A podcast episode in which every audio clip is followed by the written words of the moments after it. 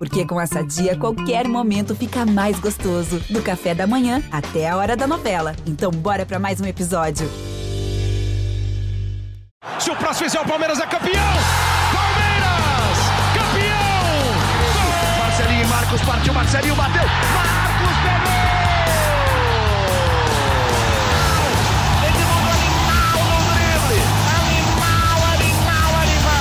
Palestrinas e palestrinos, começando mais um GE Palmeiras, o seu podcast aqui do GE. Globo, sobretudo do Verdão. Hoje é segunda-feira, dia 15 de maio, e o Palmeiras foi a campo. No sábado, empatou com o Red Bull Bragantino. Um empate amargo, eu diria. O Palmeiras até que fez um bom jogo, começou vencendo, tomou novamente um gol de fora da área. Falaremos muito do jogo.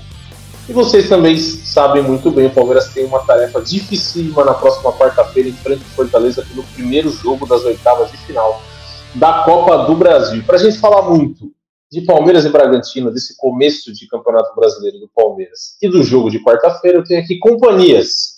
Henrique Totti, setorista do Palmeiras no GE. Globo, e Leandro Boca, a voz da torcida palmeirense aqui no GE. Henrique Totti, o Palmeiras diz, o Palmeiras não, o Abel Ferreira, perdão, diz, disse o seguinte na coletiva: sentimento de perder dois pontos. Pelo rendimento do Palmeiras no jogo, você acha que o Palmeiras de fato deixou dois pontos pelo caminho no sábado? Seja muito bem-vindo, hein? Salve Garba, salve Boca, torcida palmeirense que nos escuta. Você falou, né? O Palmeiras falou, o Abel Ferreira falou. Se o Abel Ferreira falou, o Palmeiras falou, né? Porque é o que Exatamente. o fala, a torcida segue, todo mundo segue. Mas, cara, parando para pensar assim, ele, ele, fala isso, né, de, de, sentimento de dois pontos perdidos, mas ele também fala que o Campeonato Brasileiro é um, é um campeonato de somar pontos sempre, de que lá para o fim do, do campeonato ele ia ver se foi se foram mesmo dois perdidos ou um ponto ganho. E, e depende muito mesmo, né? Por exemplo, no fim da, roda, no fim da rodada, se pega para para pensar, o Palmeiras diminuiu todas as vantagens, né? Diminuiu a vantagem é, para o líder, que antes era de dois pontos, agora é de um ponto, mas também viu a vantagem uhum. para o terceiro e para o quarto colocado é, diminuir também, né? Para o terceiro é de um ponto e para o quarto é dois pontos. É, na última rodada estava um pouco maior pelo jogo em si, eu acho que são dois pontos perdidos, né? Porque é, o Palmeiras criou para fazer mais gols, é, isso, isso já há um tempo não é um problema para o Palmeiras, é, a parte de criação. O Palmeiras cria, cria, cria, e cria bem, cria com contra-ataque, cria com posse de bola, cria com bola parada, mas está batendo na, na eficácia, né, de vez em quando. Por exemplo, contra o Grêmio, o primeiro tempo foi perfeito, é, atacou muito, mas fez um gol e tomou aquele, aquele gol é, de fora da área no finzinho. É, podia ter sido traiçoeiro. Dessa vez foi, o Palmeiras não conseguiu é, virar, não, né? Porque já tinha, já tinha saído na frente, mas não conseguiu ampliar é, isso, isso aí com a vitória, porque esbarrou é, muito na eficácia é, do ataque, não só dos jogadores do ataque em si, mas também de todos, né? Porque o Richard Rios, por exemplo, perde um, um gol ali na, dentro da área, enfim. É, a eficácia, às vezes, é um problema para esse Palmeiras e dependendo do jogo, pode acontecer isso, né? De perder dois pontos que, que muita gente enxerga como dois pontos bobos. É isso. Muito bem, Henrique Totti. Para completar aqui, então, fechar o nosso time, Leandro Boca, nossa voz da torcida Boca, o Palmeiras estava bem no jogo, tinha tudo para conquistar os três pontos. Eu também quero saber de você, se o seu sentimento foi esse. O Palmeiras deixou o seu sentimento como palmeirense. Você foi dormir de cabeça quente, Leandro Boca, de cabeça inchada, chateado pelo Palmeiras não ter conquistado a vitória? Seja muito bem-vindo, hein? Família Palestrina, quando surge, Garba, Totti, um prazer estar aqui com vocês mais uma vez. E tem o Leandro Boca que teve uma sensação assim que acabou a partida, que é essa que você acabou de falar, de que o Palmeiras teve um, empate com sabor de derrota. Mas tem também o Leandro, o Leandro Boca que acorda e pensa no momento do Palmeiras e entende que, apesar do Palmeiras ter perdido dois pontos, empatar em casa com o Bragantino é perder dois pontos. Ponto final. A gente também entende, cara, que a fase do Palmeiras é excelente, não é por isso que eu vou baixar a cabeça. Né? Então, na hora, você fica irritado. O Palmeiras tomou de novo um baita de um golaço, que o cara foi, me acertou um chutaço de fora da área, tal como foi contra o Grêmio. É, o Palmeiras estava sem o Zé Rafael, que fez muita diferença Tá lá o Fabinho no lugar do Zé Rafael, não contra o Fabinho eu estou falando, mas em, em função da ausência do Zé Rafael, fez muita diferença. Piquerez e Vanderlan, eu sei que muita gente fala do Piquerez, inclusive eu. Para mim é um abismo hoje em dia também. É muita diferença, né? É, e o Palmeiras está muito bem. Acontece que o palmeirense tava com aquela impressão de Palmeiras e Grêmio. Então tava com Sim. aquilo na cabeça, aquela euforia de Palmeiras e Grêmio, para mim foi até eu ligar a televisão para assistir Palmeiras e Bragantino. Eu tava naquela esperança, vou, vai começar o jogo aqui e eu vou assistir aquele Palmeiras que eu assisti da última vez e o Palmeiras vai voar. E aí quando você tá muito lá em cima, quando você desce um degrauzinho, parece que você desceu 10 porque a expectativa Sim. do palmeirense era alta, né? Uhum. E tomar aquele gol de empate não foi legal. Mas aí você para para ver o jogo, não significa que o Palmeiras deixou de criar, não significa que o Palmeiras jogou mal, porque não jogou mal, o Palmeiras jogou bem, doa quem doer, o Palmeiras jogou Opa. muito bem. E ali na conta final, cara, seguimos, velho, seguimos. Campeonato Brasileiro é isso. Ah, esses dois pontos vão fazer falta lá na frente. Cara, o Palmeiras perdeu do Ceará o ano passado em casa, na rodada de abertura. O Palmeiras perdeu para o Atlético Paranaense em casa, no Campeonato Brasileiro. E você podia falar, pô, são seis pontos que fizeram diferença. O Palmeiras foi campeão. Então o Campeonato Brasileiro é isso, cara. Infelizmente não ganhou aqui, mas a gente vai ter que tentar ganhar do Galo fora, cara. Então as coisas são assim no Campeonato Brasileiro. Eu tô feliz, Garba. Depois do jogo, levemente frustrado. Agora eu tô feliz. Muito bem. A verdade é que o Palmeiras diminuiu, como disse o Henrique Totti, um ponto né, para a liderança. Que o Botafogo foi derrotado pelo Goiás. O Goiás que ganhou do Botafogo e do Corinthians jogando lá na Serrinha. Tomou cinco do Palmeiras. Então, agora, a distância para o líder é de um ponto, ou seja, o Palmeiras está mais do que nunca na cola do Botafogo. Se o Botafogo vacilar, o Palmeiras vence o jogo e pula na frente. Mas também viu encostar Dois times que têm jogado um futebol muito convincente, eu diria, que é o Fluminense e o Cruzeiro. O Fluminense nem jogou tão bem assim contra o Cuiabá, mas venceu. O Cruzeiro passou por cima do América. Não sei, a situação do Cruzeiro eu acho que é mais ou menos igual a do Botafogo. Assim, a gente a gente está vendo os times jogar, mas você não consegue botar muita ficha que eles vão chegar até o fim. O Fluminense eu já acho que tem mais, muito mais condição. É um time que pode ir com o Palmeiras até o fim nessa briga pelo título, considerando, é claro, que o Palmeiras vai, vai brigar. Agora, o Leandro Boca e Henrique Totti, no último podcast a gente fez um exercício com as notas, e as notas eram de Henrique Totti. E por acaso as notas são de novo de Henrique Totti. E a gente vai, só dessa vez mais rápido, falar das atuações, olhando aqui as notas que o Totti deu para cada jogador do Palmeiras. A primeira já é polêmica. O Everton, 5, parecia um pouco adiantado no gol. Eu já vou dar minha opinião. Eu acho que um goleiro do nível do Everton, e que a gente se acostumou a ver, ele pegaria essa bola um dia bom. Um dia bom ele não tomaria esse gol. Não sei o que vocês acham, eu achei que a bola não foi tão na gaveta assim, também não achei que foi um foguete. Achei que dava. Para o Everton dava. Para outros eu não sei. Para ele eu achei que dava. O que vocês acharam, Totti Gol? Ó, na hora do gol, eu achei que foi igualzinho o lance contra o Grêmio, tá? É, inclusive, muita gente criticava o Everton e eu falava: não, não, não, parem de criticar, teve muito mérito do, do, do jogador do, do Bragantino. No dia seguinte, meu irmão e eu colocamos esse lance na, na internet e a gente foi analisando, pausando. E vendo a jogada de novo, me pareceu que eu estava equivocado e que o, Ever, o Everton estava levemente adiantado.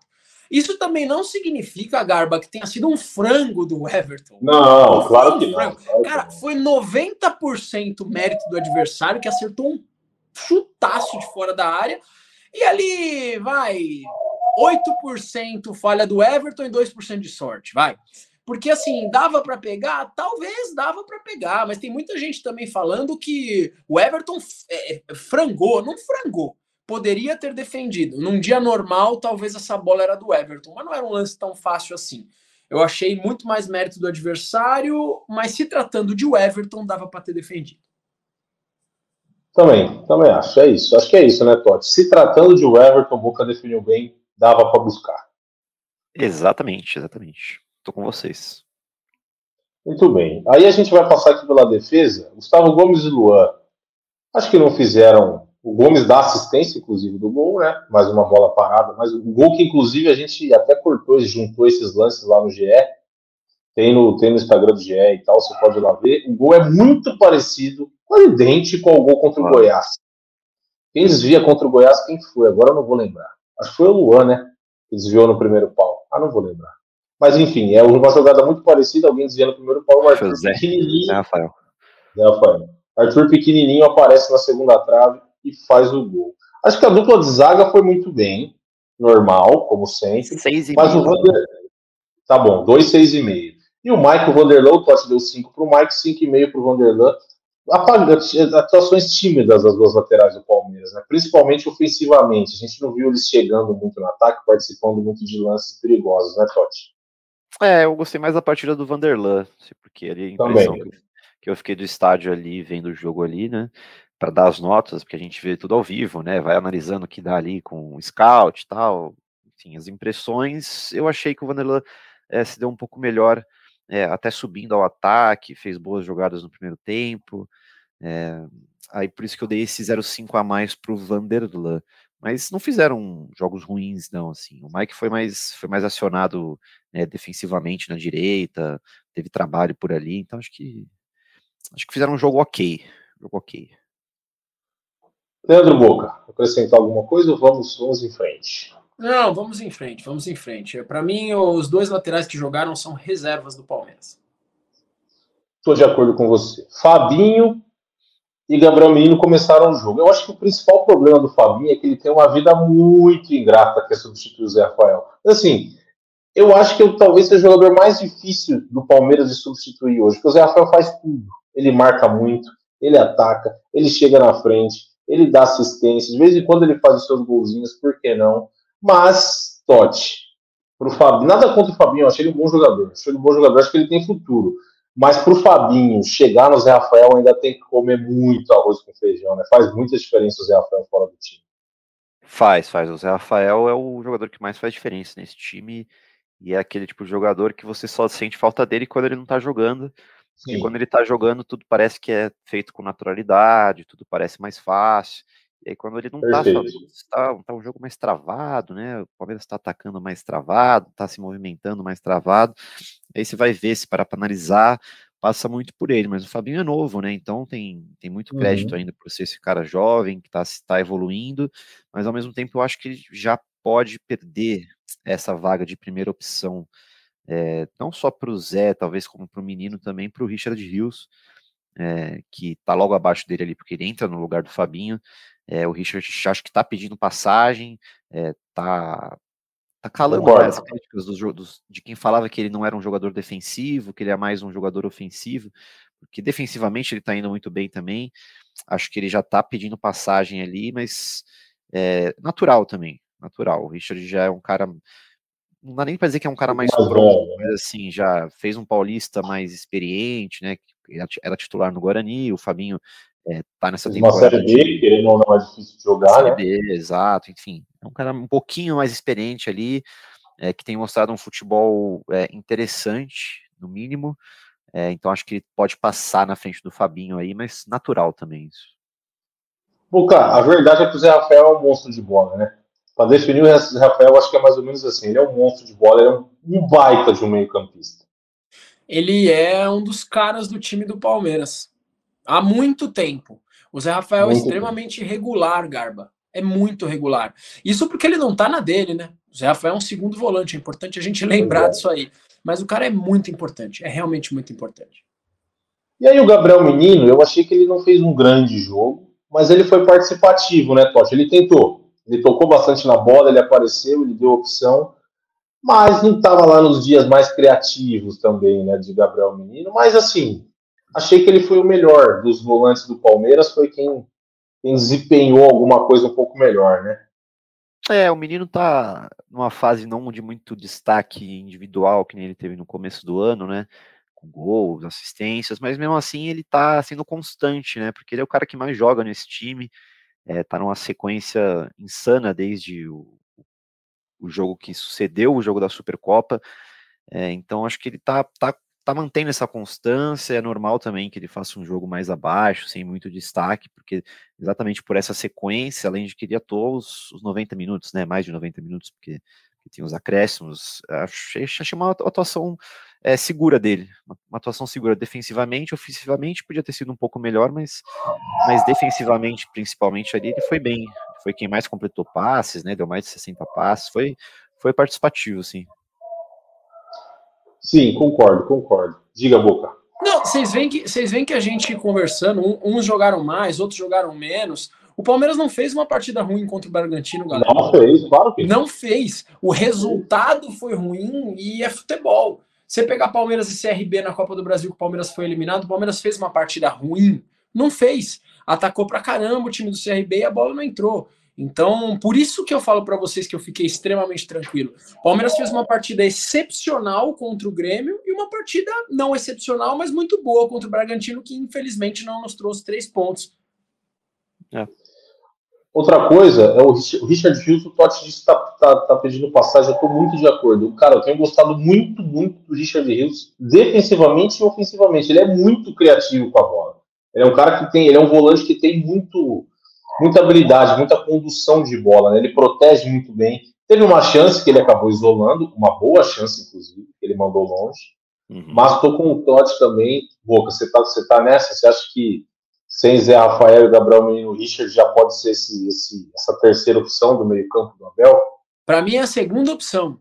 Para mim, o Richard Rios já está na frente do Gabriel Menino. Olha aí. Muita Foi gente falando isso. Mas... Posso ter eu vou te perguntar, depois a gente vai falar do, do, time contra o Fortaleza, então aí a gente debate essa questão de Gabriel Menino ou Richard Rios. Aí já só para a gente fechar aqui atuações. Rafael Veiga, chovendo molhado, fez, foi o principal jogador do Palmeiras, finalizou, bateu o escanteio que saiu gol. Acho que podemos, podemos passar por ele. Um cara que, que tá. E aí, o Arthur, obviamente. Não sei se vocês todos concordam, mas acho que foi o melhor do Palmeiras, né? Fez o gol, querendo ou não, é, fez o gol. E jogou bem, jogou bem de novo. Jogou bem de novo. Mais uma boa atuação do Arthur. E aí, tem um cara, Totti Boca, que é o Rony. O Rony, ele não tá. Ele tá tentando, mas ele não tá sendo aquele Rony 100% que a gente se acostumou a ver, né? Ele, depois dessa lesão que ele teve no braço, que teoricamente não influencia tanto assim o jogo dele, mas ele não tá sendo aquele Rony que a torcida do Palmeiras se acostumou a ver, né? Tá, tá devendo um pouquinho, Rony. Acho que tá, ele tá. Até que ele tá tentando, mas ele não tá ele está aparecendo muito pouco pro jogo, não está conseguindo ter, se apresentar muito bem. Pra, antes ele fazia muito isso, né? Atacava muito bem os espaços para receber uma bola e finalizar para o gol, mas ele não está conseguindo nem isso, né, Totti? Sei, acho ah, que é só a fase que é ruim mesmo, mas não é o ruim que a pessoa do Palmeiras acostumou, né? Não, não é por culpa dele, né, que fez um começo de temporada muito bom, é, mas está numa fase Sim. ruim só apenas, eu acho super normal também, é um jogador é, diminuiu o ritmo, né? Diminuiu o nível. O nível estava muito alto. É, é, normal cair um pouco de nível, até com sequências de jogos. Já estamos no quinto mês do ano. Acho normal, não tem muito a ver com, com o estilo de jogo do Palmeiras, porque tá, tá melhorando o, o jogo a cada, a cada partida que passa. Acho que é mais uma fase, talvez um psicológico ali dele que tá tá um pouco travado com essa fase, mas pô, ele se entrega, ele corre, taticamente ele cumpre o papel dele, só não está não tá conseguindo ser tecnicamente muito decisivo, né? E aí eu acho que o Abel pode é, abrir um olho um pouco para isso, para justamente dar mais tempo para outros atacantes, né? Porque é, talvez mudar mais rápido, por exemplo, né? Se a gente pega aqui o jogo contra o Bragantino, o Flaco Lopes, por exemplo, atuou 13 minutos. O Hendrick atuou 34. É, que são dois caras que disputam ali com o Rony, né? De, de, de centroavante na frente do ataque. Acho que dá para dar mais tempo para esses caras jogarem, talvez, mais pro Flaco, por ser esse cara de área também. É, o Hendrick tem entrado bem, mas tem pecado muito na, na finalização, né? Ele, ele, perde um gol também contra o Bragantino, é, que o goleiro defende. Acho que pode dar mais tempo, sim, para os outros atacantes, até por essa fase do Rony, mas é, claro que não é que lá vou pôr o Rony no banco, vou dar um, uma geladeira aqui nele, não. É só dar um, um pouquinho de tempo a mais ali e dar uma oxigenada nesse ataque. Sim. Concordo, concordo. E aí, Boca? Cara, ó, uh, por que, que o Leandro Boca, que hoje é um fã, é o fã número um? Fã número um é sacanagem, porque tinham outros que não eram corneta antes de mim, mas é um grande fã do Rony, fã como pessoa, fã como jogador. Para mim, hoje é um cara que marcou história no Palmeiras. Daqui 20 anos, É, as pessoas vão lembrar do Rony do Palmeiras, isso é um fato. Mas assim, antes, quando a gente cornetava, é, em função das bikes e tal, não sei o quê, é porque a gente também falava que o Rony nunca foi um jogador tecnicamente excepcional, fora da curva, como é um Dudu, por exemplo, que tem muita técnica, né? Então a fase do Dudu, do Rony, perdão, não é uma das melhores dele? Não, não, não é. Só que assim, para mim a entrega dele é a mesma e o lance do Rony é entrega tática, é a entrega, veja bem, é a entrega física que não falta, o cara corre demais pela camisa do Palmeiras e é uma entrega tática, ele faz o que o Abel pede. E outra coisa, galera, pô, ficar jogando com o braço imobilizado é ruim pra caramba. Não tô querendo dar desculpa aqui, eu sei que pô, se joga com as pernas, mas, meu, cara, você ficar com o braço imobilizado jogando bola lá não é confortável, entendeu? Tem, é, quando tirar isso, ele vai ficar um pouquinho mais solto. Então, com relação ao Rony, cara, eu não tô sentindo falta do Rony, cara. Eu acho que ele tá numa fase, sim, um pouco inferior, como vocês dois falaram aí, mas para mim não é não é nada crítico que tá acontecendo. Para mim é titular absoluto do Palmeiras, não briga por posição, para mim é ele, ponto. E é um cara que, que pode definir muita coisa. Perfeito.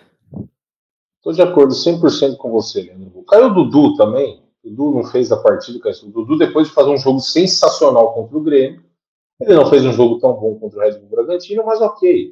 Foi só um jogo um pouco abaixo. E aí, já que vocês falaram aí do Hendrick, eu quero saber. Foi pênalti no Hendrick ou não foi? Polêmica. Eu acho que. Eu acho que não foi. Não foi pênalti. Eu não sei se aquele contato ali é suficiente para derrubar o Hendrick. E também não foi mão do Hendrick. Foi mão do Cleiton. Aí tem toda essa, oh, essa discussão em cima exatamente. do Palmeiras, que o Palmeiras traz, que é a divergência na justificativa do, do árbitro, que em campo falou para o Hendrick que marcou toque de mão, e ele faz um sinal confuso. Primeiro ele, faz, ele aponta para o braço, depois ele faz aquele sinal de, de que foi um lance anterior, sabe, com, com o dedo meio que voltando, uhum. assim, e aí depois ele fala, segundo Abel, para o Barros, é, que ele marcou falta é, não pela mão do Hendrick, a imagem com zoom, é, com slow motion, você consegue ver que, que, a, que a bola não pegou na, no, bra no, braço do Hendrick, ele pega no Cleiton. Mas é aquilo, eu acho que o contato ali do Cleiton com o Hendrick não foi, não foi falta, não. E vocês? A verdade, a verdade é que, cara, a arbitragem como um só nesse lance é uma bagunça. é, exato. E eu vou colocar meu ponto de vista aqui, tá? Se você vê o lance isolado, é o que o Totti falou, né? Pausando, com zoom, tem tudo isso, né? Tem. É, inclusive, é, ele poderia ter ido lá na cabine do VAR e verificar isso que eu estou falando. Ele também não quis ir, né? Esse é, o, é a crítica, né? Então já é, aí já é o problema com a arbitragem. Parece que muitas vezes quando é contra o Palmeiras o cara simplesmente não vai na cabine do VAR, né? Mas enfim, vou pular essa parte. Nesse lance em si, cara, precisa analisar muita coisa. Primeiro, é, será que foi falta do Hendrick no goleiro no comecinho do lance? Sim, Revejam. Então. O Hendrick chega e com o ombro forte no goleiro. Segundo argumentar. ponto, a mão não foi do Hendrick, foi do goleiro. É o que o Totti acabou de falar. Então, olha o juiz como está se enrolando. E sobre a, a, um possível pênalti do Hendrick, torcedor palmeirense, não fique bravo comigo. Eu, na minha opinião, não foi pênalti. Repito, poderia aqui é, pegar esse lance, colocar ele inteiro no VAR e o juiz, como profissional, ter uma interpretação muito melhor e não amadora, como foi realmente no ato prático dele lá. Porque foi amador a, o que ele fez ali. Mas ali, rapaziada, vamos, vou ser muito sincero com vocês, não fiquem chateados comigo. É, vocês podem ter uma opinião diferente. Se fosse o contrário, se fosse o Everton no atacante dos caras, eu acho que a gente não estaria aqui falando que foi pênalti. Não sei se, a, se houve uma força no braço do goleiro, na cintura do Hendrick, o suficiente para ele cair e acusar pênalti ali, tá? Então, para mim, é um, uma lambança da arbitragem, mas não foi pênalti. Eu acho que a partir do, do momento que o Hendrick dá aquela trombada no goleiro, o juiz tem margem para dizer que se aquela trombada não foi falta, do mesmo jeito que o goleiro se enroscando com o Hendrick também não foi. Mas o problema é a justificativa, né? É a justificativa. Se ele, se ele não, se ele teoricamente não deu o pênalti, ou não foi ao VAR, porque ele achou que foi mão do Hendrick, ele, aí ele se embananou inteiro, se confundiu inteiro, porque assim, ele está justificando um lance com um lance que não existe, entendeu? Ele teoricamente inventou uma falta do Hendrick, que não foi nada, mas assim, também, eu não acho, eu tô com vocês, eu acho que não é motivo para reclamação, não é motivo para ah, o juiz, pô, o juiz meteu a mão no Palmeiras, longe disso, acho que não tem nada a ver. Tem muita gente que fica revoltada, mas não foi o caso. não foi o caso. E a arbitragem do futebol brasileiro vive um momento complicadíssimo. A gente esse final de semana foi um negócio de maluco. De maluco que aconteceu. Foi jogo. Nossa, o jogo do clássico São Paulo e Corinthians, um monte de lance duvidoso, de discussão, Bahia e Flamengo.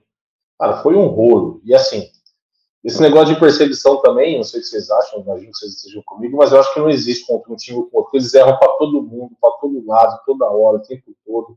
A arbitragem brasileira vive um momento bem complicado, bem complicado.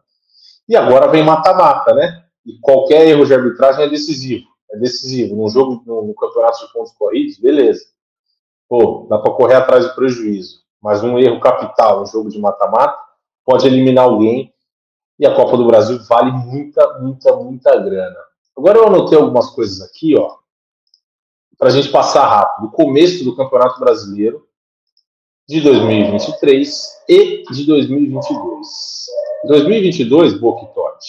O Palmeiras começou perdendo já, de cara. Vocês lembram? Aquele Ceará, pum, perdeu.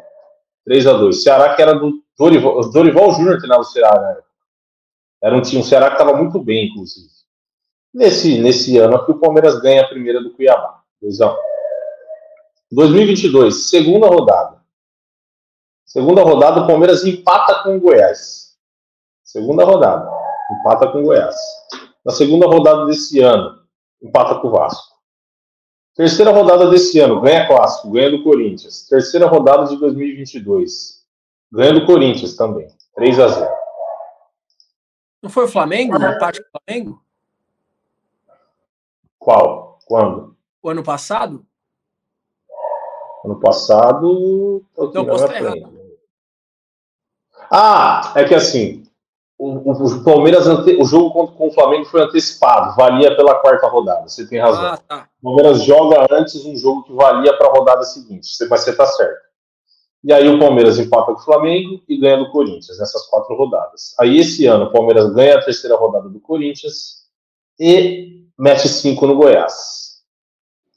A quinta rodada de 2022, o Palmeiras empatou com o Fluminense, 1 um a 1 um, e na quinta rodada desse ano meteu 4 no Grêmio, empatou com o Bragantino, e na sexta rodada o Palmeiras ganhou do Bragantino no ano passado de 2 a 0. Ou seja, o Palmeiras faz uma campanha melhor, faz mais gol, tem mais pontos que 2022 em 2023 e foi campeão no ano passado. Ou seja, Leandro Boca, o torcedor palmeirense que foi dormir de cabeça quente, achou que, que, o, que o resultado foi muito ruim, tá tranquilo, né? Tá tranquilo. O Palmeiras começa o ano melhor do que o ano passado. Ano passado o Palmeiras foi campeão de braçada, de braçada. A gente fazia, a gente começou a fazer podcast, eu lembro, a gente começou a colocar no título, acho que faltam oito rodadas. A gente, a gente sabia que o Palmeiras ia ser campeão, só não podia sair, não dá para cravar, porque pode acontecer uma tragédia. Mas com o começo pior, o Palmeiras sobrou. Então, assim, tá tudo nos trilhos, né, Totibuco? O Palmeiras começa muito bem o Campeonato Brasileiro, muito bem, e com certeza vai, vai brigar por essa taça, né? Cara, o Palmeiras é o time mais equilibrado do futebol brasileiro. Simples assim. Um resultado uhum. frustrante uhum. contra o. Frustrante foi até uma palavra muito forte, mas eu não tenho o técnicas de vocês, acho que vocês já entenderam o que eu quis dizer. Resultado triste contra o Bragantino, mas com o Palmeiras jogando bem. O Palmeiras deu aula contra o Grêmio, deu aula contra o, o Goiás, Nossa. deu aula contra ninguém é, na, jogando em casa. Então, assim, cara, é, Palmeiras é o time mais equilibrado do Brasil. Ah, o, o Fluminense está jogando muito bem, pouco com exceção desse jogo contra o Goiás, está jogando muito bem, o Fortaleza vem bem. Equilibrado, o time mais equilibrado é a Sociedade Esportiva Palmeiras. É, o Palmeiras perde pouco e perder pouco no Campeonato Brasileiro é fundamental. Se você ganha, ganha todas em casa e empata fora, você já, nossa, já é meio caminho andado você brigar pela taça. É isso. É isso, né, Rick Constância, constância pode definir esse, esse, campeonato, né? Acho que a gente falou isso no podcast passado, né? Que a constância. Porque enquanto você falava isso aí, você comparava a pontuação, né? É, esse ano tá com 14 na sexta rodada, no passado tava com 9. Mas aí você pega o primeiro colocado da, do ano passado, né? Nessa sexta rodada, era o Corinthians com 13 pontos. Ele termina o campeonato, por exemplo, com 65 na quarta. Então, não necessariamente, né? Vale para os dois lados, né? Então, é a constância que vai valer. Então, como É, como, como, esse Palmeiras é constante, acho que essa comparação rodada por rodada é, é válida, sim, que é difícil de imaginar que esse Palmeiras é, vai derrapar muito nesse campeonato. Ele vai derrapar o tanto quanto os outros times vão derrapar, tipo o Botafogo derrapou contra o Goiás fora de casa. Muito bem, falamos então de Campeonato Brasileiro e na quarta-feira, dia 17, daqui dois dias, o Palmeiras tem uma tarefa duríssima no Allianz Parque. Recebe o Fortaleza pelo jogo de ida das oitavas da Copa do Brasil. Tote Boca. O Abel Ferreira tem um retorno do Zé Rafael e do Piquerez, que estavam suspensos para o jogo contra o Red Bull Bragantino. Mas perde o Arthur, que venceram um dos principais jogadores do time, pelo menos nas, nas últimas três rodadas, vai, podemos dizer assim. E aí, Leandro Boca, já que você já que você meteu a polêmica, eu acho que o Abel Ferreira, assim, eu não sei o que ele vai fazer no ataque, mas eu acho que até chegar lá no Arthur ele não vai mudar nada. Vai jogar o Everton, o Mike, o Gustavo Gomes, o Luan, o Piquerez, o Zé Rafael, o Gabriel Menino, o Rafael Veiga no meio, o Dudu na esquerda. No Arthur eu não sei, vai jogar o Rony. Mas você, primeiro eu quero saber de você, quem seria o seu candidato? Quem é o seu nome? Fala assim, eu vou escolher um cara para jogar no lugar do Arthur. Qual é o seu nome? Quem você. Se Ferreira te ligar, Leandro Boca, com toda a sua influência, sua influência nas redes sociais palmeirense. Fala assim, ó, Leandro Boca, você vai escolher o ponta, você vai escolher o cara que vai jogar no lugar do Arthur. Tá na sua mão, Leandro Boca. Olha lá, se ele colocar formal, na quinta-feira vamos cobrar aqui, hein? Graças a Deus isso não vai acontecer. Ainda bem que é Abel Ferreira que está lá, porque como, como um treinador de futebol eu sou um bom torcedor. Mas para mim é o Hendrick, tá? Uh, é, para mim ali eu não eu não pensaria duas vezes não. Para mim é o Hendrick o substituto do Arthur. Uh, e a polêmica que você quer me colocar aí sobre Richard Rios e Gabriel Menino, o Gabriel Menino vai ser o titular, não vai ser o Richard Rios. O, o, o, Abel não vai colocar o Richard Rios. É que eu acho que o Richard Rios ganhou a vaga, cara. O cara, pra, eu não vi o Richard Rios errar uma bola desde que ele chegou no Palmeiras. Essa é a matéria de amanhã, Leandro Boca. Oi? Essa é a matéria de amanhã. Só diria isso. Olha lá, Leandro. Olha só, deixa Pô, tem vários números aqui que eu levantei, que aí vou te dar munição. Vou te dar munição agora, hein? Não vai, vai que você é um monstro. Oi, simplesmente os números de Richard Rios e Gabriel Menino desde a estreia do Richard, né? Lá contra o Bolívar na altitude até agora. O Richard até agora fez 11 jogos, né? Só ficou fora na final contra o Água Santa. Nossa, é, já fez pra... 11 jogos. Já fez 11, é, fez contra o Bragantino 11. E o Gabriel Menino, nessa sequência, como ele jogou todos, tá com 12 jogos. Aí você pega a minutagem de cada um, né? É, 423 minutos do Richard e 905 do Menino. Então, aí já tem um ponto, né, que é quanto tempo o menino joga, né? Então, assim, é, você é, sustentar um jogo inteiro é diferente do que você entrar durante é, o segundo tempo. O Abel sempre fala isso, né? Que você pega já, uhum. já o jogo mais cansado, enfim. É só para ter um ponto nessa análise ali, porque também é, não dá para ser muito injusto também com o menino, porque é diferente jogar o tempo inteiro, o jogo, o jogo inteiro, do que entrar no segundo tempo. Nesse período, o Richard foi titular em dois jogos, né? Contra o Vasco e contra a Tom Benz. Aí você pega uns números aqui, por exemplo, nos dribles, o Richard Rios é, tá mostrando muito, muita qualidade.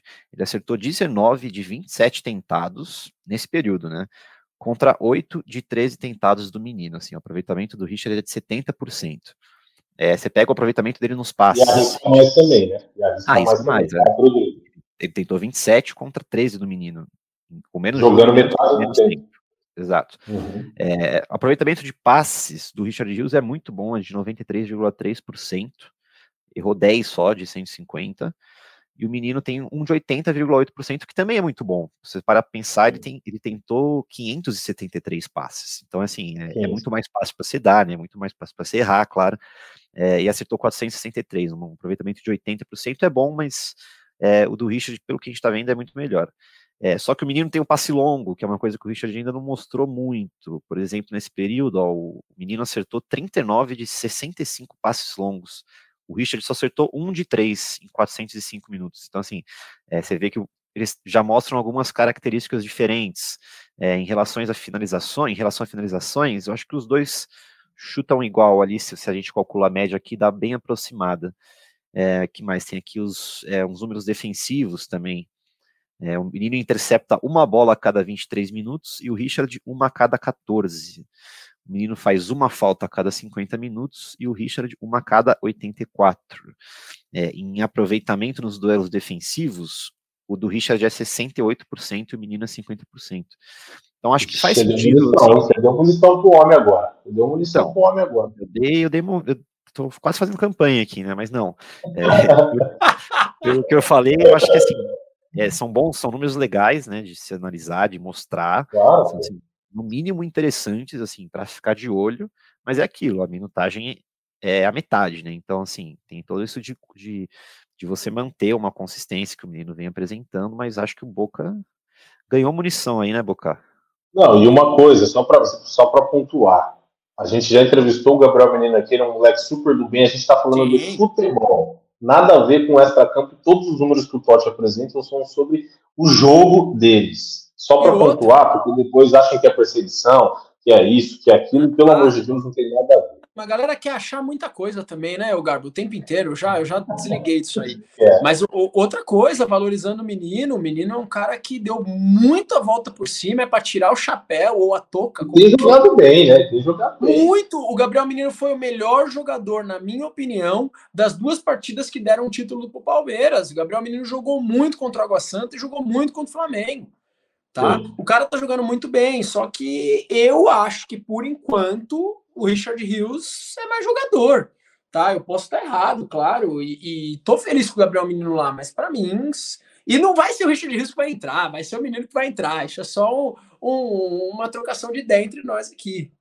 É, e quando ele entrar, se ele ganhar uma sequência, aí a gente vai ter mais propriedade ainda para falar, né? Para ver se, se ele consegue manter o nível por mais Fato. tempo. Justo.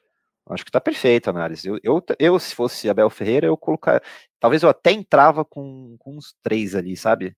É, Zé, Menino e, e Richard, que aí se joga com dois atacantes ali, talvez, só, enfim, tem muita opção, que é o que eu escrevi na matéria também, que quem fica feliz com isso é o Abel Ferreira, né? Que ele pode, ele tem dois volantes de características, vai, um pouco parecida, mas com as valências é, diferentes, né? Tipo essa do, do Richard de avançar bem no campo de ataque com drible.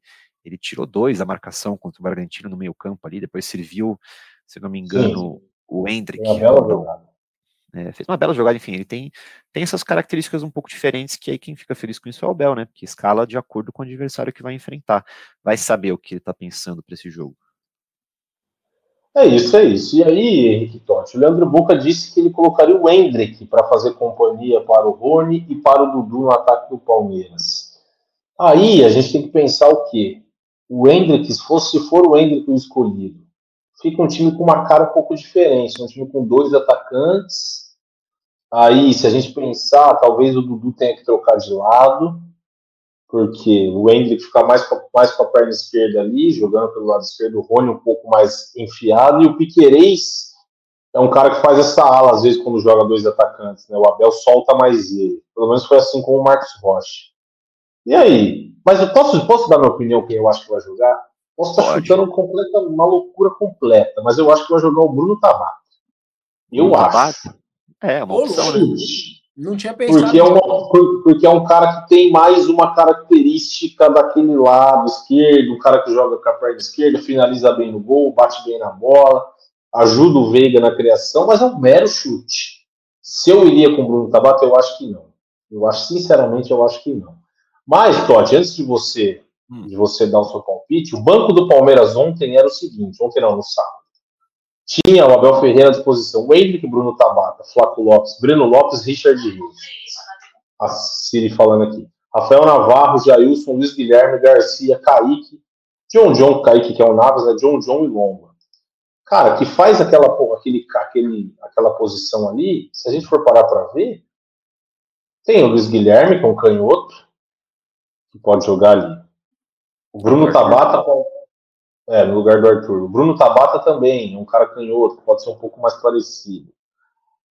Até o Breno Lopes, talvez, ó, ah, sei lá o que o Abel Ferreira vai fazer. Ele inventa umas coisas que não dá para saber. Mas o que, que você fala aí, Totti? Dá sua opinião aí, chuta alguma coisa. Ou se você tiver informação, já tiver alguma informação, diga.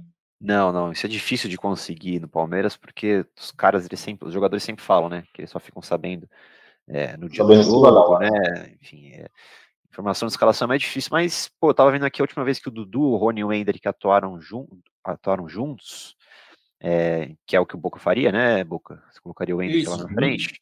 Foi na final contra o Água Santa. Depois é, eles não atuaram mais juntos. É, teve Dudu, Hendrick e Flaco, teve Dudu, Hendrick e Flaco duas vezes, aí teve Arthur, Dudu, Flaco, teve Arthur, Dudu, Navarro, aí teve Giovanni Breno Flaco, né, contra Tom Bense, e aí veio essa sequência de cinco jogos seguidos de Arthur, Dudu e Rony. Não sei, talvez para manter um pouco é, um entrosamento, de ter um cara é, mais rápido ali na ponta, colocaria o Hendrick também, que aí se abre um pouco. Termina ficando dois atacantes, né? Porque o Hendrick é um eu cara mais, mais diferente, mas o Hendrick cai bem, né? Tem que ver se o, se o Abel é, vai, vamos dizer assim, é, vai sentir mais falta do Arthur ofensivamente ou defensivamente, né? Porque o Arthur ele mostrou essa capacidade de recompor muito forte, né?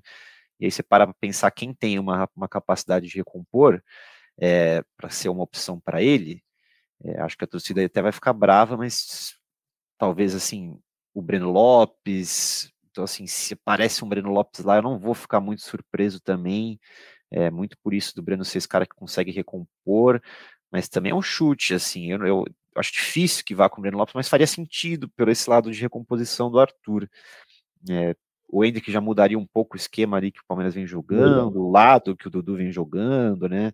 O Bruno Tabata faz sentido também. Eu acho que o interessante é que o Abel tem muitas opções. E aí é problema é, não só do Abel, mas pro Vovoda também, né? Que aí vai falar assim, putz, quem que ele vai colocar no lugar do Arthur? É, como que ele vai vir? Será que ele vai colocar ali dois atacantes? De repente pinta um, um Flaco Lopes ali na frente é, com o Rony, enfim, são muitas opções e eu não tenho a, a prepotência de, de, arriscar, não, cara, que é muita coisa, eu não sei o que o Abel vai pensar para isso, não. Ó, o, último, o, o jogo do título do Palmeiras, do Palmeiras entrou campeão brasileiro em campo, mas foi 4 a 0 contra o próprio Fortaleza, tô errado? Tá certo. Foi, o último jogo dele foi. O próprio Fortaleza que não mudou tanto do ano passado para esse ano. Inclusive, eu acho que o grande diferencial do Fortaleza esse ano é a continuidade do trabalho, tá? E o ataque do Palmeiras naquele Palmeiras que massacrou é verdade. o Fortaleza foi do Hendrick e Rony. Nós estávamos em campo, nós fizemos a cobertura pelo GF, foi um trabalho muito legal. Inclusive, eu dei o doce de leite traquinas lá pro Scar para dar para Leila aquele dia. Foi muito bacana esse vídeo, viralizou pra caramba. É, e esse ataque foi o que jogou. É um ataque que fuzilou. Desculpa a palavra aqui, fui mal de novo, mas enfim, um ataque que arrebentou aí o, o Fortaleza. E o Palmeiras, na minha opinião, cara, se a gente conseguir fazer um placar. Claro que o importante é vencer, mas se o Palmeiras conseguir abrir um placar elástico, aí vai ser muito legal, porque a gente vai enfrentar depois um Fortaleza no Castelão, e vai enfrentar um Fortaleza no Castelão no meio de Santos, Galo, Cerro Portenho fora. É, então, assim, o Palmeiras tem alguns jogos bem complicados, muitas viagens para fazer, né? É, é e, o, e o Fortaleza é um time que também tem, tem um contra-ataque muito perigoso, né? O Fluminense foi, foi, foi jogar lá, o Fluminense é um time que gosta mais da bola e tudo mais, e acabou. O Moisés deu show lá e o Fluminense, o Fortaleza goleou o Fluminense. Então, é, assim. jogadores perigosos ali nesse Fluminense. É um, é um time bem difícil de jogar contra, bem difícil. Mas o Palmeiras tem tudo. 4x0 eu acho que não, viu, Boca? Que aquele dia era dia para o Palmeiras entrou campeão lá em cima. Todo leve pra querendo, caramba. É, todo mundo querendo selar a taça com, uma, com um jogaço. Mas assim, acho que um 1x0 também, uma vitória é fundamental para o Palmeiras voltar para jogar contra o Fortaleza. Eu acho que uma vitória, o Palmeiras entra mais tranquilo. E querendo ou não, um time que sabe se portar em, em jogos de pressão. Né? Um time que já mostrou que sabe como jogar quando, tá, quando é jogo grande, jogo com Isso torcida é. contra. Então, assim, se for pra... verdade, Desculpa, Garba. É que 1x0 não deixa ninguém mais tranquilo, cara, na minha opinião. E ir, ir para Fortaleza com um placar de 1 a 0 aqui em Allianz Parque, para mim não deixa ninguém tranquilo, tá? É não, não tranquilo, mas é mas assim, 1 a 0 o Palmeiras já pode se dar o luxo de ficar um pouco mais resguardado, entendeu? Não é um negócio assim, pô, 0 a 0 é pênalti, sacou? O Palmeiras tem um contra-ataque fulminante com o Dudu, com o Rony, com o Hendrick, Rafael Veiga acionando todo mundo. Acho que muda a cara do jogo, entendeu? Acho. Mas acho que acho fundamental ir tentar ir com uma vitória, né, Totti? 1x0 já ajuda, já pode ajudar bem o Palmeiras com o jogo de volta. Com certeza, com certeza. Mas vai ser difícil, hein? Porque eu vou, eu vou dar uma difícil. pedrinha no sapato ali. São, dois, são duas vitórias contra o Palmeiras. Vai ter treinador. Um empate e uma derrota. Então, assim, o retrospecto é positivo pro Vovoda contra o é, contra o Abel Ferreira. Arma bem o time, né? Consegue atacar de muitas maneiras também. É, vai ser jogão, né? Os dois técnicos mais longevos do Brasil. Não poderia ser diferente, né? Isso explica muita coisa. E ansioso para ver esse jogo. Ansioso, cara. Tem tudo para ser um belo jogo de futebol. É isso, hein, pessoal? Acho que pagamos a conta. Falamos bastante do Brasileirão. Henrique Totti deu uma aula de Rios versus Gabriel Menino, anotou tudo, fez, ó, fez ó, é, barba, barba, cabelo e bigode, deixou tudo na linha ali, deixou o Boca ainda mais convencido da opinião dele, ainda mais convencido. E o pessoal que está nos ouvindo, por que não, quando escutar o podcast, Manda lá no Twitter para mim, para o Totti, manda para o Boca, escreve lá na nossa página do GE Palmeiras o que vocês acham. Vocês jogariam com o Hendrick no ataque, com o Bruno Tabata, com o Flaco Lopes, se jogaria o Richard Rios junto com o Zé Rafael. Mandem, façam um programa junto com a gente, que a gente gosta muito da participação de todo mundo que ouve o nosso GE Palmeiras. Henrique Totti, muito obrigado, tamo junto e a gente se encontra na quinta-feira para falar de Palmeiras e Fortaleza, que tem tudo para ser um baita jogo de futebol. É isso, amigos, é isso. Passando rapidinho por duas notícias, né? Rápidas, o Alex, ex-meia do Palmeiras, né? Iniciou um intercâmbio com o Abel e os auxiliares, os profissionais do Palmeiras ali, para aprimorar a carreira é, e seguir essa carreira né, de, de, técnico depois que ele foi demitido lá do Havaí. E tem o Valdívia, né? O Mago Valdívia, é, jogador do Palmeiras, que foi internado hoje é, segundo o jornal La Hora, lá do Chile, é, porque ele teve um ataque de pânico em virtude de problemas pessoais, então desejar também aí, imagino que toda a torcida palmeirense, todo mundo que escuta aqui deseja essa força pro Valdívia, né? Então, melhor, melhor. vocês. Muito bem, muito bem, Henrique. Bem lembrado, e, pô, legal o Alex ir fazer esse intercâmbio no, justamente no Palmeiras com o Abel, né? Pô, o Abel, na minha opinião, o melhor técnico do futebol brasileiro. O Alex está mais do que em casa. Ele é ídolo da torcida do Palmeiras. Ganhou a primeira Libertadores do Palmeiras. Imagina a hora que o Abel arruma as malas para ir embora. O Alex. Porque uma hora ele vai, né, Boca? Não tem jeito. Sei que você vai ficar chateado, mas uma hora ele vai voltar. Quando você fala assim, uma hora ele vai voltar para Portugal. Mas imagina se o Alex, lapidado por Abel Ferreira, treinando o Palmeiras. Seria muito legal. Leandro Boca, muito obrigado. A gente se encontra na quinta-feira. Tamo junto, hein? Um abraço. Um abraço, Totti, um abraço, Garbo, um abraço, família palestrina que está ouvindo aí esse podcast no GE ou na sua plataforma de preferência. E a galera me pediu por DM no Instagram e eu tenho que realmente ouvir a voz da torcida, então eu venho transmitir aqui. E meu recado final é de novo para esse cara que está fazendo carreira aqui no GE Palmeiras, que é o meu amigo Vande, de novo, Vandinho. De tá novo tentando, tentando, e o Vandinho, velho, o Vandinho ontem conseguiu empatar, meu irmão conseguiu empatar o jogo. Inclusive o Vandinho, o time dele é tão pequeno, cara, coitado. Ele falou assim: celebrem a vitória, celebrem o empate, né? O Vandinho tá realmente acreditando no potencial dele. Foi muito ajudado pelo amigo dele, chama Bruno, né? Que era árbitro da partida. Enfim, essa parte a gente pula. Foi muito ajudado o Vandinho. Mas o que importa é que saiu, que saiu com empate. O Vandinho, que hoje é, no campeonato está na zona de rebaixamento. Pessoal, um grande abraço para vocês. O Vange está em alta aqui nesse podcast. Ele está em alta. Leandro Boca sempre mandando um recadinho para o Vange.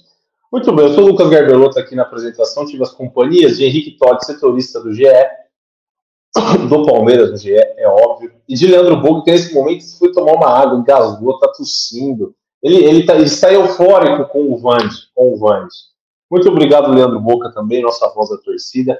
A gente vai se despedindo aqui, agradecer a nossa audiência, porque não? E agradecer, hoje tem um cara editando o nosso podcast que se chama Pedro Suaide. Então eu vou deixar um abraço para ele, Pedro Suaide. Muito obrigado pela edição. Eu não acredito que o Pedrão ele. está gravando essa edição. Esse cara é um mo... Esse cara foi o primeiro apresentador desde quando eu comecei. Só que eu tenho um carinho gigantesco. Ele é monstro, monstro. Um grande monstro. abraço. Boa, é um monstro mesmo. Pedro Suaide editará o podcast. Pedro Suaide, um abraço, hein? Espero que você, se você fizer, eu sei que você vai fazer seu trabalho bem feito, então você vai ouvir o recado até o final. Não pule o nosso recado para você, Pedro Soares. E você é um cara muito querido, tá bom? Agradecer a nossa audiência, então. E chutou Deivinho, subiu o Breno Lopes e partiu Zapata. Partiu Zapata, sai que é sua, Marcos! Bateu pra fora!